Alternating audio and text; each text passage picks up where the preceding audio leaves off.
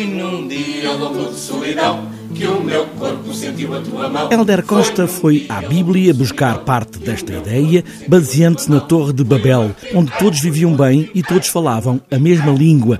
Nesta torre que queria chegar ao céu e Deus não gostou. O dramaturgo, neste caso, olha para este novo mundo e cria, de criar, abrigos no mundo onde os mais endinheirados se podem refugiar. Portugal no mundo é um desses locais. E o mais que você quiser. E o mais que você quiser. Portugal é um abrigo.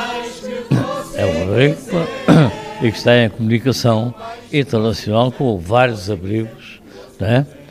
porque pessoas especiais dos Estados Unidos, do Japão, de outros, é, merece ter os seus abrigos, não é?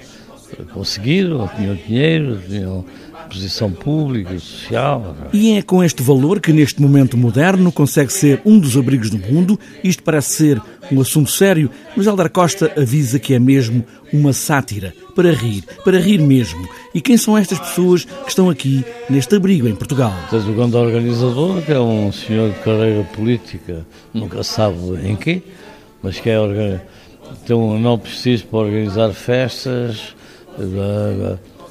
congressos, coisas interessantes, né? É o gajo que manda isto, depois há um gajo que é um escritor, né? Que passa a vida a querer ser o futuro prémio Nobel, né? Depois há umas senhoras, né?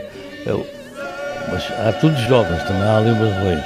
Há uma senhora mais velha para ensinar as jovens como deve ser, há um padre, ao militar, as figuras vivas. Com o andar do tempo, chegamos à distopia, o que não é utopia, o seu contrário, o isolamento traz o resto. Que é, a dada altura, na evolução daquilo tudo, começa a haver a falta de contato com os abrigos internacionais. Vão acabando. E alguém ali diz, é pá, calma, pá, nós estamos fortes de estar sozinhos e ganhar, não é? Então há uma grande festa, Portugal vai ser grande outra vez, Portugal à frente, enfim, a alegria, não é? Porra, tal.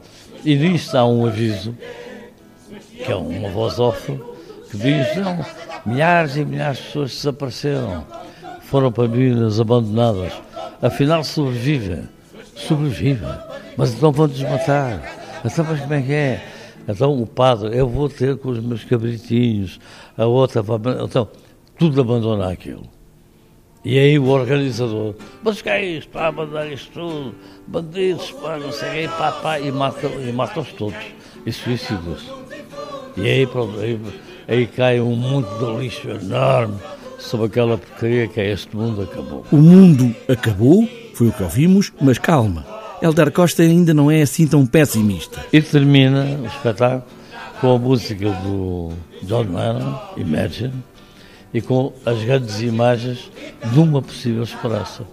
É isso. E, no entanto, há esperança, uma certa esperança.